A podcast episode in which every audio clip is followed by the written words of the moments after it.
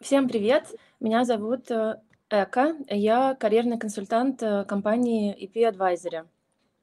В EP Advisory мы уже больше трех лет помогаем русскоязычным специалистам строить зарубежную карьеру, начиная с Лондона и Великобритании, но сейчас уже работаем в Восточной Европе, в Германии, в Скандинавии и даже в Эмиратах.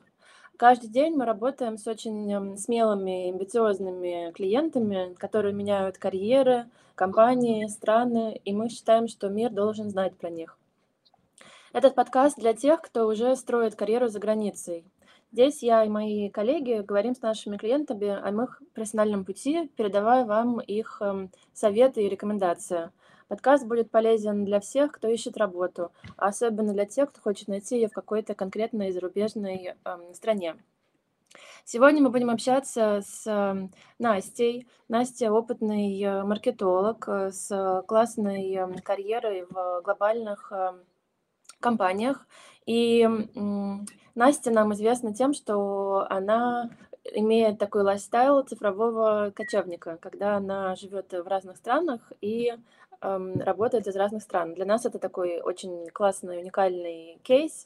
Э, с Настей мы работали в прошлом э, году, и Настя сразу меня захватила своей целеустремленностью, как она не боится переезжать из страны в страну и оттуда постоянно удаленно работать. Вот. Э, Настя, расскажи, может быть, немного про себя. А, да, мы познакомились, мне кажется, это было где-то год назад. А, я тогда, по-моему, уже полтора года как жила в Южной Африке а, и поняла, что хочу найти работу в зарубежной компании, чтобы работа была на английском языке. А, но как с возможностью релокации, так и с возможностью первое время поработать на удаленке и потестировать, как мне вообще нравится не нравится компания, а потом уже решить, хочется перебираться или нет. А до того, как я попала к ЭКЕ, я э, Вообще я начинала с работы в маленьком агентстве, с работы на фрилансе, когда это было все еще в университете и параллельно с учебой.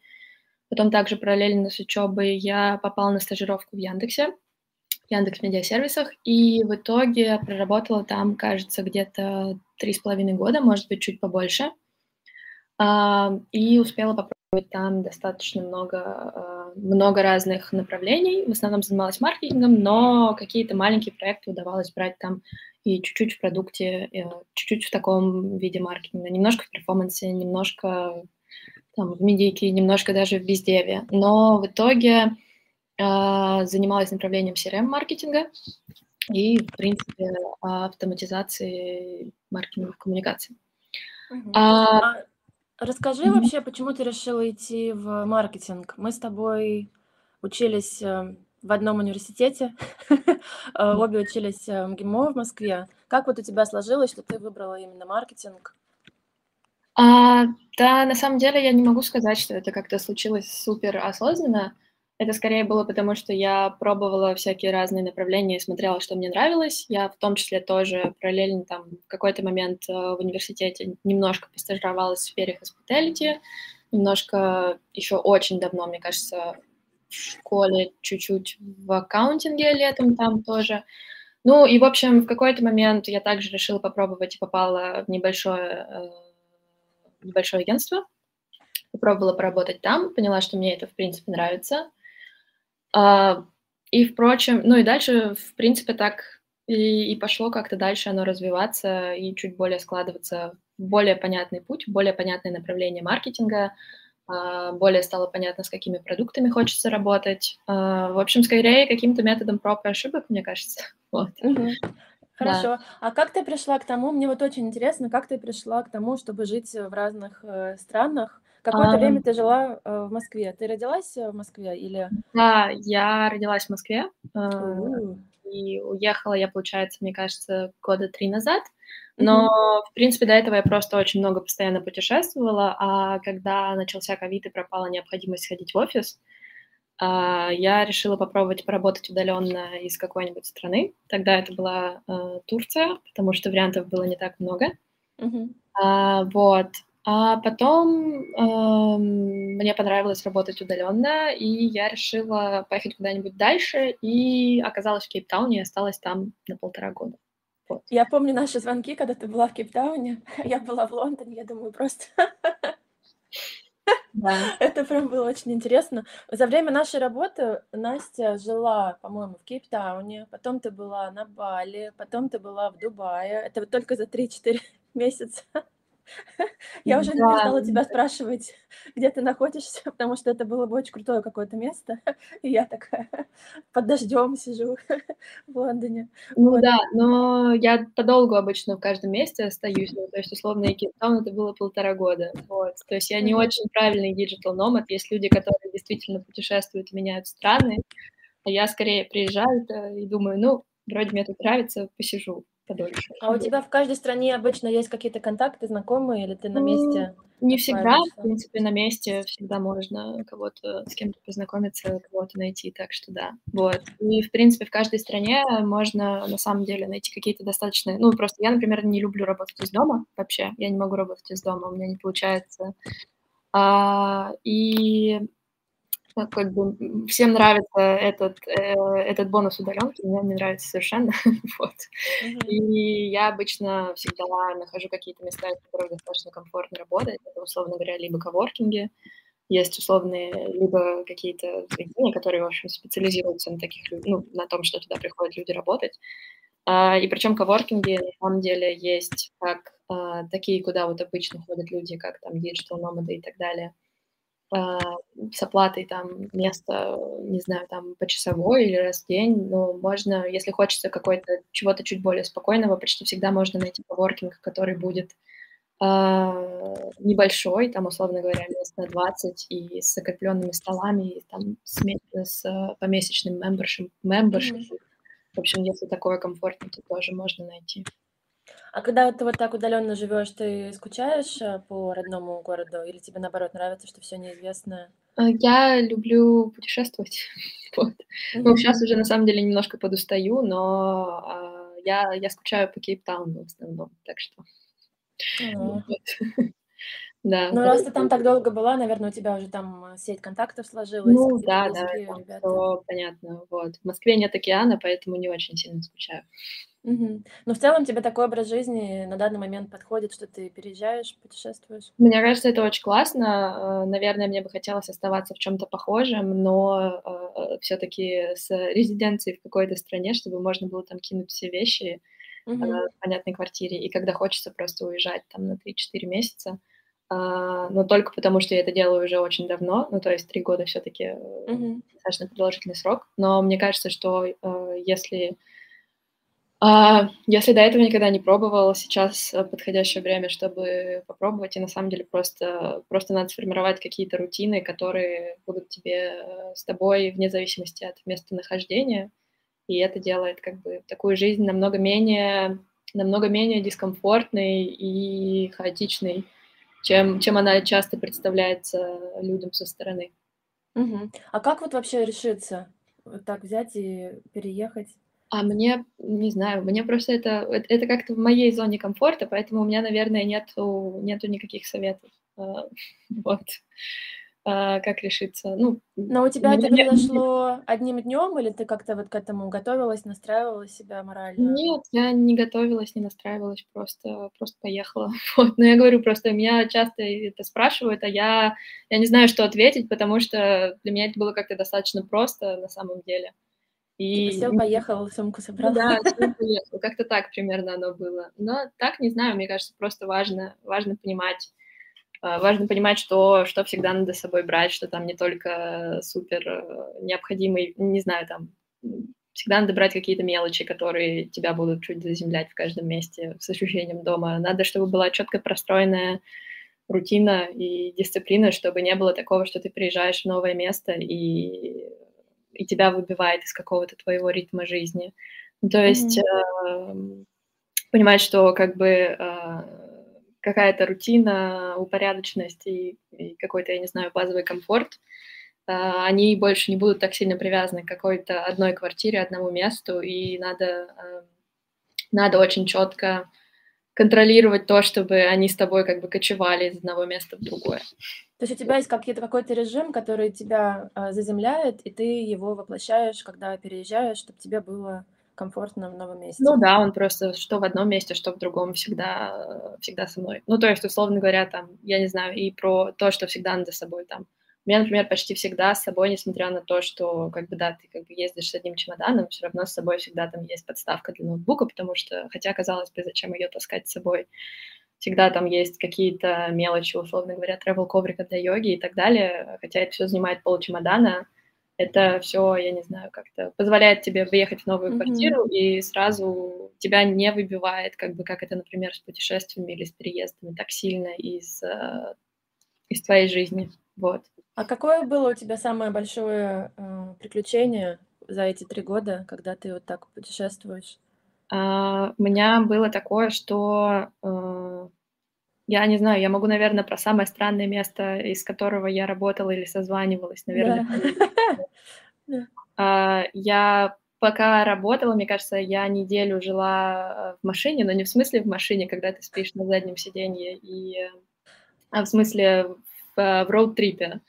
Вот. Вау, ничего себе. Ты как бы переезжаешь, и переезжаешь, быстро находишь место для работы, а, ну, как бы, и все. Вот. Mm-hmm. Видишь, потом в машине, ну, в такой оборудованной, в смысле, как для того, чтобы, а, чтобы в ней жить, а не такой, а не обычный. Круто. И я помню, что, да, один раз а, я не успела доехать до как это сказать, я не успела доехать до кафе, из которого я хотела созваниваться, и в итоге я созванивалась просто из этой машины, и всем было очень смешно на встрече. Но вообще я редко такие штуки делаю, я все же сторонник, сторонник того, я вот не сторонник того, что работать с открытым ноутбуком на пляже. Mm-hmm. Мне кажется, краткосрочно это может работать, долгосрочно все-таки а, все-таки это сложно. А были моменты когда-то, что тебе было как-то одиноко или некомфортно, и ты вот прям скучала по предыдущей, предыдущему образу жизни, что ты жила в одном городе? Или в основном все так у тебя стабильно? Ну да, конечно, конечно, бывает обычно, когда какие-то стрессовые события или моменты, сразу хочется, mm-hmm. ты такой вот, чего я шатаюсь, хочется уже дома. вот. mm-hmm. а, ну, как бы, но это, мне кажется, на самом деле достаточно нормально. Ага. Ну, пока что у тебя такой период, что ты себе даешь время быть вот в этом моменте. А, а ну, пока что, да, еще какое-то время. А, наверное, хотелось бы в ближайшее время все-таки сделать это чуть менее, а, чуть более, чуть менее интенсивно путешествовать и все-таки иметь какую-то базу, из, из которой хотелось бы путешествовать. Но, опять же, только потому, что просто я так уже очень давно живу, вот. Mm-hmm. И, наверное, это тоже чуть-чуть приедается, вот. Но, но вообще это классно, да. Да, это новый такой опыт.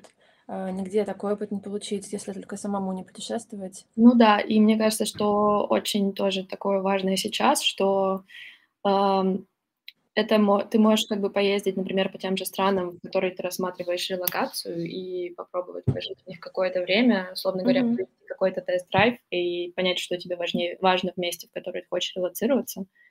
И это позволит э, быть в релокации, наверное, чуть более осознанным, и это и для тебя она будет чуть, соответственно, меньшим стрессом, потому что ты будешь примерно понимать, зачем ты туда едешь и какие тебя там плюсы и минусы ждут. Mm-hmm. Вот. Хорошо. Давай тогда вернемся в тему маркетинга. Ну, все-таки про цифровое эм, кочевничество.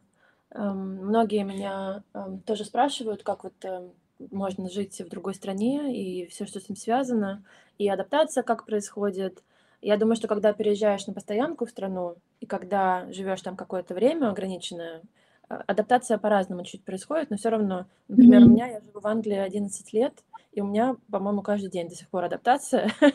вот, э, хотя я тут училась, и все равно я вот сейчас понимаю этот там, э, шок экспата, когда люди переезжают, эти вот стадии, это совершенно реальная штука. Мне кажется, здорово, что про это сейчас можно почитать, как-то заранее знать, что это нормально, это у всех бывает. Вот.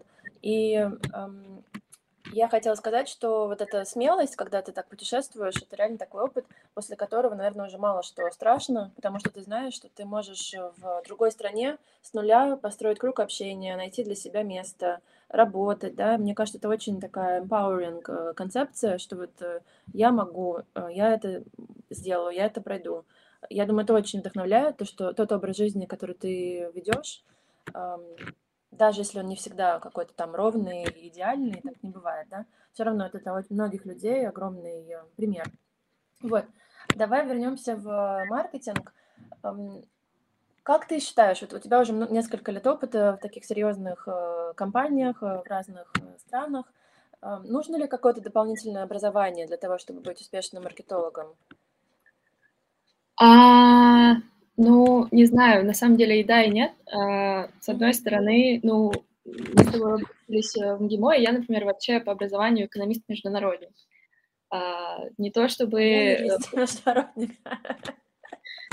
Не то, чтобы это хоть когда-то как-то мне пригодилось в работе. Мне кажется, что из-за того, что я пошла очень-очень рано, ну, то есть э, там, сразу после школы начала подав- заходить, э, подаваться на какие-то стажерские позиции, mm-hmm. которые, ну, как бы не предполагают какой-то э, какой-то более-менее стабильной оплаты и большой. А, я просто ходила и набиралась опыта скорее на практике, э, чтобы к моменту, там, условно говоря, окончания университета уже был какой-то наработан, наработанный пакет, я не знаю, каких-то кейсов опыта и понимания, как что работает. Uh-huh. А, но это, наверное, про какие-то начальные этапы, что чтобы начать, в принципе, достаточно просто много, много ходить, пробовать и набираться опыта.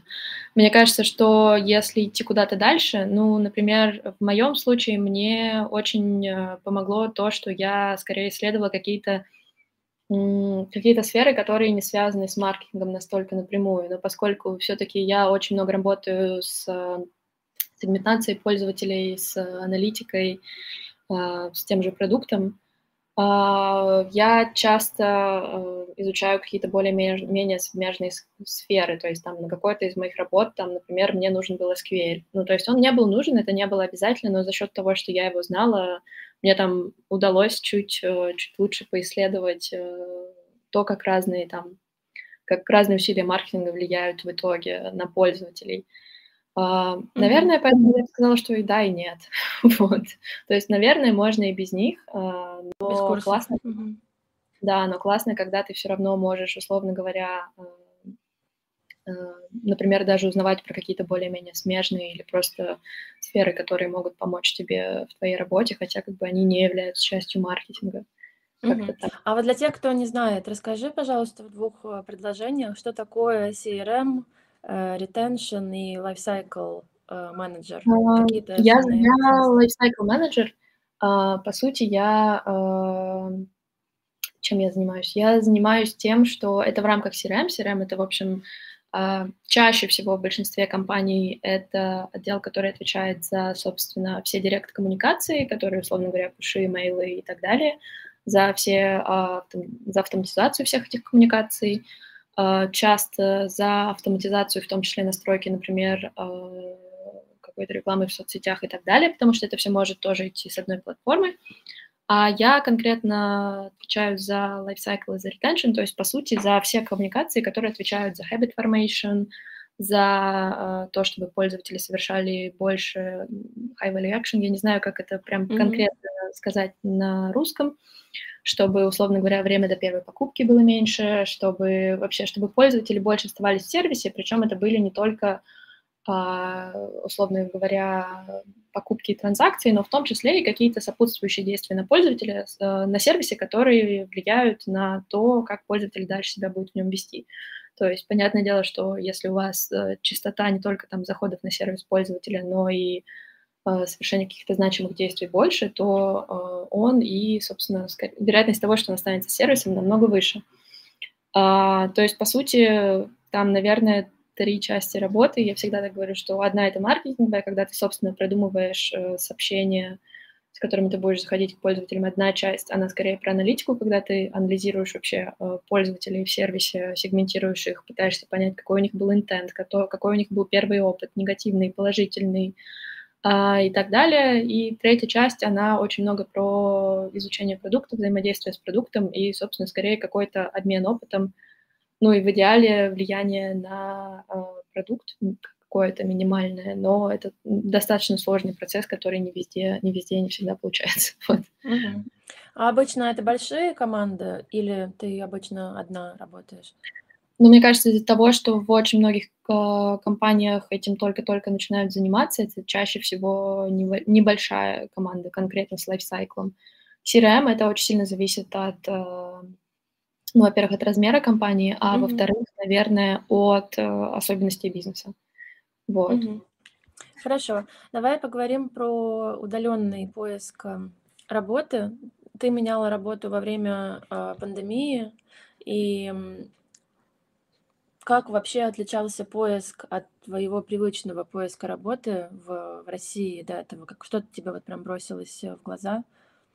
А, мне кажется, в России искать работу, в принципе, намного легче, чем за рубежом, э, мне, потому что, э, мне кажется, рынок, он как бы кажется большим, но на самом деле меньше, и все равно ты более-менее знаешь, что происходит в других компаниях, и ты хотя бы представляешь, на какую позицию, в какую команду ты подаешься, и, скорее всего, там люди знают кого-то из твоей команды и могут как бы сразу реально оценить. Э, это не, про, не попасть по знакомству, а что на самом деле у всех есть чуть лучшее представление mm-hmm. друг о друге. И я помню, что, условно говоря, когда я искала работу в России, это всегда было там, ну, не так много подач э, заявлений. Ты как бы скорее точечно идешь, вот я хочу в эту конкретную компанию, потому что, потому что и в эту конкретную команду. Когда ты ищешь работу за рубежом, у тебя, во-первых, меньше представления о разных, э, ну, собственно, компаниях, разных командах, о том, как там все будет на самом деле. Вот, и это, наверное, было сложно. А второе — это то, что действительно ты просто подаешься, подаешься, подаешься, подаешься, э, собеседуешься, собеседуешься, и э, у тебя как бы э, первый этап воронки, он в итоге намного шире, чем он, условно mm-hmm. говоря, на российском рынке. Вот. А ты подавалась только в британские компании или куда-то еще в Европе? Я подавалась и в другие компании, ну, то есть я подавалась на самом деле практически везде, но скорее потому, что я понимала, что собеседования в этих компаниях, э, они тоже пойдут в плюс, в какой-то опыт прохождения собеседований mm-hmm. на английском. Ну, то есть мне кажется, что даже если вы целитесь на какой-то определенный рынок, э, можно подаваться на все. Вот, потому что вам все равно нужно пройти какое-то определенное количество собеседований для того, чтобы для того, чтобы просто выработать какой-то скилл прохождения собеседований на английском. Вот, mm-hmm. А помнишь вот свои впечатления от первых собеседований с первыми компаниями и уже с финальным оффером? Как ты думаешь сама, у тебя навыки как-то поменялись, навыки прохождения интервью? Да, мне кажется, что я просто стала более расслабленной на интервью намного, ну то есть и просто чувствовала себя намного комфортнее. Я помню, что к первому интервью я прям готовилась и прописывала ответы на все возможные вопросы, Uh, на там последнее интервью я уже достаточно спокойно на них приходила, и там это, мне кажется, было более похоже на какой-то живой разговор двух человек. На а диалог, не... да, да, да. Диалог, да. А на первых собеседованиях ты все равно, как бы ты там не всегда у человека понятный для тебя акцент, например. Mm-hmm и ты немножечко можешь говорить, даже если тебе кажется, что ты говоришь достаточно так свободно, ты можешь все равно говорить какими-то немножко заученными фразами, и это все-таки видно. Да. А вот вообще в целом, как ты думаешь, интервью это такой короткий промежуток времени? Как э, за полчаса, за час э, себя э, продать, успеть? Какие у тебя советы по твоему опыту? А, не знаю, это хороший вопрос. Это а. сложный вопрос. Я дам контекст. У нас много а, ребят, клиентов очень талантливые, тоже классные, но они вот это время, я как бы их прям, мы их переучиваем, тратить эти полчаса на то, чтобы про себя рассказывать в рамках э, вакансии, да, в рамках того, что нужно услышать человеку на другой стороне экрана. И тут баланс нужен между смолтоком про погоду, природу и uh-huh. про твои навыки, которые тебя продают. Вот как ты этот баланс искала? Я, как помню твои собеседования, ты всегда вписывалась в рамки контекста. То есть ты не переходила, не рассказывала там какие-то личные истории нерелевантные для Мгм. того, кто тебя слушает. Как ты это помнишь? Ну, я помню, что на самом деле, да, я смотрела больше на позицию и смотрела, какие у меня есть кейсы, которые я могу Мгм. рассказать, чтобы они были применимы к ней. Но я, мне кажется, почти никогда не сидела и не рассказывала, что, условно говоря, вот список навыков, вот список всего, чем я занималась. Я очень достаточно коротко просто а, описывала, как один, два, три, там, как получалось, кейсы, которые подходили конкретно под эту роль, mm-hmm. и все. Ну, то есть, потому что, да, людям не надо слушать про там весь ваш список всего, что вы делаете в своей жизни. Вот, у них все-таки тоже этих собеседований огромное количество, э, огромное количество, скорее всего, с разными людьми. И им намного будет, э, намного проще будет, если вы просто расскажете им пару кейсов, которые будут на самом деле действительно им релевантны. Да, особенно вот вопрос, обычно первый или второй, расскажите нам о себе, и люди начинают 15 минут рассказывать да, все да. резюме, причем там хорошее резюме, хороший опыт, все круто, но это вообще, представляешь, первый вопрос, ты такой сидишь сонный, и тебе mm-hmm. тут рассказывают таким голосом дрожащим. Да, это очень большая ошибка на самом деле. И людям кажется, ну как же это такой ценный опыт, я все им должен рассказать в первом вопросе, а потом по акценту даже может быть непонятно сначала при первом там, общении, mm-hmm. что именно человек рассказывает. И, в общем, да, это очень важно э, именно слушать, что тебя спрашивают, mm-hmm. чтобы отвечать в эти рамки. А как ты думаешь, как э, компания поняла, что ты им подходишь именно как человек, вот как личность, твои ценности им подходят, как они это распознали? А, у меня, ну, наверное, это было такое, что я, в принципе, когда делала тестовое задание, я достаточно много изучила, про, ну, вообще посмотрела про, про какие-то, я не знаю, ценности компании, про их отношение к тому, к тому как они э, заходят, э, ну, вообще, например, про какие-то бренд-коммуникации. Ну, то есть, мне кажется, поэтому очень легко понять, какая вообще а, общая атмосфера в, в, в компании и как вы можете вести себя на собеседованиях. То есть в моем случае компания была достаточно такая немножко дерзкая, вот. А, и я поняла, что, в принципе, можно вести себя достаточно расслабленно на собеседованиях, то есть э, не надо вести себя супер зажато и бояться сказать mm-hmm. слова, а, чтобы оно сразу там было воспринято как какой-то овершеринг. Ну, то есть как бы то, как компания показывает себя вовне, это очень часто говорит и о том, как люди общаются между собой в компании. И я помню, что, условно говоря, когда я делала тестовое задание, я просто, условно говоря, в дизайн презентации могла там вставить какие-то их собственные, ну, что-то, условно говоря, брендированное с их стороны, но такое достаточно веселое, с небольшим приколом, я не знаю, как это сказать. Mm-hmm. А, что, наверное, во многих компаниях э, было бы странно, условно говоря, в их случае это явно было попадание в, попадание в цель, потому что они явно тоже искали людей, которые более или менее попадают им, по, по, по духу им подходят. На самом деле, ну, у них как бы еще и форма подачи на форма подачи, форма подачи заявления на вакансию, она уже была там, условно говоря, с э, вопросом, то есть компания работает в сфере entertainment а, и там был вопрос, условно говоря, а теперь расскажите нам про лучший концерт, на котором вы были в своей жизни и почему. Oh, wow. Вот, ага. и, видимо, это, ну, видимо, это тоже, на самом деле, был не настолько uh, более важный вопрос, чем я думала, вот. Какой у тебя был концерт? А, это было, когда, мне кажется, мне было лет 14, э, и я ходила на концерт Пита Доерти, вот. Это... О, вау. Когда тебе 14, и это было весело. Вот, вообще супер. И ты про это написала, им понравилось? Да, я написала и рассказала им там, что концерт там, я не знаю, был задержан на 4 часа, но зато потом, а, когда он выступал, его в какой-то момент просто security им пришлось увести его со сцены, потому что концерт тоже длился часа 4, вот. О май год.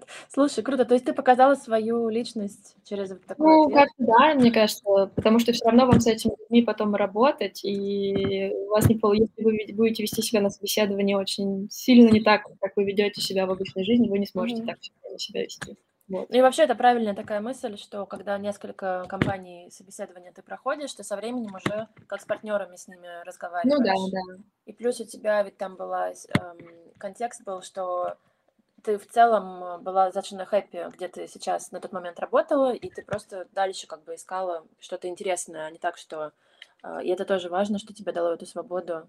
Э, ну, спокойно. да, да, у меня, в общем, было такое, что я... Э, меня были еще достаточно, мне кажется, специфичные запросы компании, в которую я хочу попасть, что, условно говоря, мне хотелось, чтобы это все еще был стартап, но стартап, прошедший определенное количество раундов финансирования, чтобы он был чуть более стабильный, а все-таки и что, условно говоря, мне хотелось, чтобы это было а, там в рамках определенных сфер, что, то есть это было бы там либо в рамках сферы entertainment а, либо travel tech, либо edtech. Э, но, в общем, у меня на самом деле было достаточно много каких-то фильтров, вот. Mm-hmm. Беседовалась я все равно, на самом деле, практически во всей компании, потому что просто, ну, все равно это очень... Да, собеседуйтесь даже в компании, в которую вы не хотите попасть, потому что а, тогда к каждому интервью, на каждом интервью вы будете нервничать все меньше и меньше, вот. Да, да. А помнишь, мы с тобой готовили, э, сообщения, вот эти вот outreach, э, сообщения, которые мы Мгм. писали, э, для нетворка, и у тебя сообщение было прям супер, мощное. Я даже его использую как, э, пример сейчас, потому что там буквально 2 параграфа, помнишь, было, и ты прямо цифры давала, что типа я подхожу на эту позицию, потому что, и в прошлой работе такое-то достижение, в прошлой работе такое-то, и типа жду ваш ответ. То есть очень коротко, по делу, и мне казалось, что это очень хороший шаблон, э, сообщений ты написала. Ты вообще как думаешь, когда вот люди ищут работу в другой стране на удалёнке или, сейчас вот, да, уже в 2023 году, эм, такие сообщения нужно, э, составлять? Это какая-то дополнительная польза для тебя как кандидата? Или ты бы не тратила больше время на такое? Как ты думаешь? А, не знаю, мне кажется, что на самом деле на самом деле можно, но только если, да, действительно в них сразу, э, сразу запихнуть какие-то какие-то цифры и более-менее понятный кейс, потому что, ну, человек открывает письмо, и, а, он открывает резюме, и что-то там читать- это достаточно долго, и, скорее всего, многие люди не будут этого делать. А если он зайдет, и его что-то заинтересует в этом сообщении, то, возможно, он откроет ваше резюме, прочитает и там поймет, что вы подходите на эту можете действительно подойти на эту должность. Но но да, ну, как бы, если это будет сообщение, которое просто: "Вот вот моё резюме, посмотрите". Мне кажется, я вам подхожу, скорее всего, ну, вероятность того, что его действительно просмотрят, намного меньше. Мгм. Вот. Гораздо меньше. Хорошо. Ам, я тебя хочу спросить пару вопросов тебе задать про нашу, э, платформу и вообще про наш контент. Ты мне кажется, что ты была тем клиентом, который всё достаточно подробно изучал, и реально очень тщательно готовилась, и и бесплатную информацию изучала нашу, Мгм. и в платформе много, э, копалась, задавала мне потом, э, вопросы. Как ты думаешь, какой-то есть секрет успеха, или это просто то, что ты по разным каналам максимально погружалась и всё это как бы через себя пропускала? Ам, не знаю, хороший вопрос. Мне кажется, надо просто понимать чётко, чего вам хочется. Вот. Ну, Мгм. то есть, возможно, э, и всё. Вот. Ну, то есть понимать чётко, хотите ли вы просто любую работу за рубежом, условно говоря, или просто чтобы вас кто-нибудь релоцировал, или вам хочется чего-то, какой-то более-менее определённой работы. И, ну, то есть, например, вы хотите какую-то определённую сферу, или вы хотите на какой-то определённый рынок. И, короче, да, немножко, мне кажется, у меня, наверно, нет чёткого нормального совета, поэтому я дала банальный Ну, это очень банальный хороший понимать, что вам хочется. Да, это, кстати, правда. Даже мы внутри команды, когда общаемся с колле с коллегами, э, мы замечаем, когда видно, что человек хочет, и когда непонятно, что он хочет. И это очень-очень сложные кейсы, Мгм. когда человек не знает, что он хочет, и каждую неделю он меняет CV, потом всё, стратегию всю меняет. И это такие глубинные вопросы, которые, ну, как бы сложно Мгм. проработать. Да, я я согласна с тобой. Хорошо, у нас есть пара вопросов от подписчиков. Мгм. Вот. И, ам, перед тем, как мы, ам, закончим, ам Как ты думаешь, различаются ли уровни зарплаты для удалённых и обычных вакансий? И вот про грейды. Всегда ли переход в компанию за рубежом подразумевает, э, понижение, грейда, если у тебя до этого не было опыта на каком каком-то конкретном, э, рынке? А, про зарплаты. А, там такая ситуация. Это всё очень сильно зависит от компаний. Есть Мгм. компании, которым всё равно, работаешь ты на удалёнке или нет, а если ты работаешь на удалёнке, из какой локации ты работаешь. А, для них это вообще не является определяющим фактором. Вот, собственно, зарплата, которую они поставили, и вот которую, ну, то есть они которую они будут платить. Очень многие вакансии, как бы, они изначально публикуются, написано там, условно говоря, London or remote или просто там типа только Лондон, и вы потом уже обсуждаете, будешь ты работать на удалёнке или нет. А есть компании, в которых, э, достаточно много удалённых сотрудников, и там работает, э, система коэффициентов. То есть в зависимости от того, из какой локации ты работаешь, к твоей зарплате применяется определённый коэффициент. А, и это сделано там для того, чтобы, условно говоря, там, я не знаю, человек, который живёт в Амстердаме, и человек, который, я не знаю, живёт тоже в Южной Африке, они как бы получали, э, зарплату, допустим, там одинаковую, но одинаковую соразмерно стоимости жизни. И там получается Мгм. так, что если ты, условно говоря, по-моему, более полугода проводишь в какой-то конкретной стране, то к твоей зарплате применяется этот коэффициент. Ну, то есть это всё очень очень индивидуально. Вот. А про Хорошо. про понижение грейда, А, мне кажется, не обязательно. Мне кажется, что может быть такое, что, условно говоря, если там на российском рынке у вас были там подчиненные, большая компания, команда и так далее, а, возможно, да, сразу на такую же на такую же должность именно в плане, а, в плане, в плане количества человек под вами, может быть, наверное, сложновато, а в плане именно грейда, на котором ты работаешь, да нет, мне кажется, не всегда. Ну, то есть у меня, например, вышло так, что в предыдущей, на предыдущей работе у меня был человек в команде подо мной, на этой работе у меня нет, но при этом, а, но при этом у меня повысили, как это сказать, повысился грейд обязанностей, которые у меня есть. Ну, то есть как-то вышло. Mm-hmm. То есть, наверное, в сумме в итоге как бы понижения грейда не было.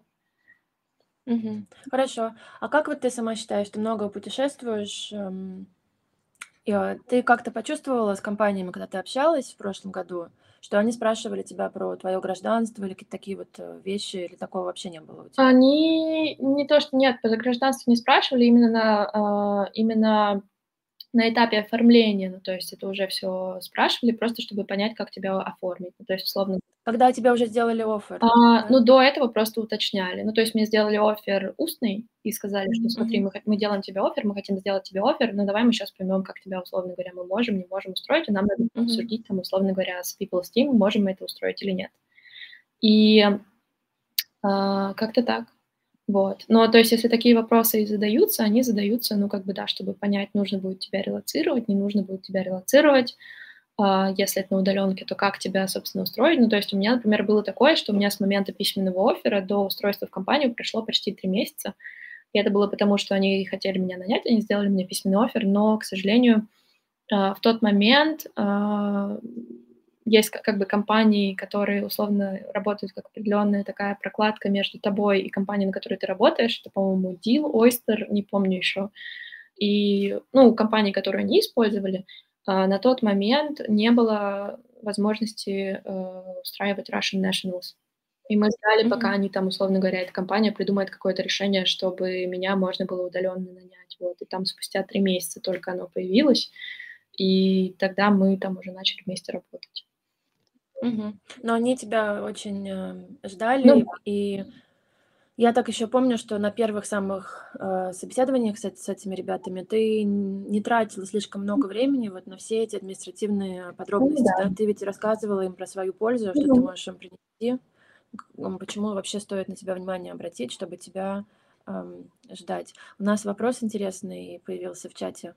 Эм, сколько всего было компаний на первом этапе, э, воронки? А, я не помню. Мне кажется, на первом этапе, которая подача именно резюме, эм, там, наверное, да, где-то 150. Я отправляла просто везде, скажу честно. То есть на первом этапе... Правильно, это я всегда советую. Я просто буду отправлять везде, чтобы, э, чтобы натренироваться на собеседованиях. Какое по счету интервью, я не помню. Мне кажется, что у меня было не так много интервью. Мне кажется, у меня первых интервью это было в компании 15 максимум. А как-то каких-то, которые дошли уже там до последних этапов или там предпоследних этапов, мне кажется, у меня было, наверное, четыре. Вот. Угу. Ну, это очень хорошо, да, да. Если честно, у меня вот э, самой также было в угу. Лондоне в свое время. Да, примерно, примерно так же. Эм, да, может, компания 15-20 собеседования, угу. потом это 3-4, оттуда уже оферы начали сыпаться. Хорошо. А что-то еще ты бы хотела напоследок э, э, посоветовать ребятам, которые вот на тебя смотрят, э, мечтают жить в другой стране, работать в какой-то классной компании? Что бы ты им посоветовала? А, не знаю, хороший вопрос. Делайте, что вам хочется. Вот. Может, вам, может, вам не хочется путешествовать, и, я не знаю, там жить digital nomad ом, просто все, все делают это так, что это выглядит красиво и классно, и вы думаете, блин, возможно, мне тоже надо. А может, вам это и не надо. А может, надо. Тогда, эм, не знаю, рискуйте. Я не знаю, я не умею давать такие советы. Да, да, да. Хорошо, хорошо ты сформулировала. Хорошо.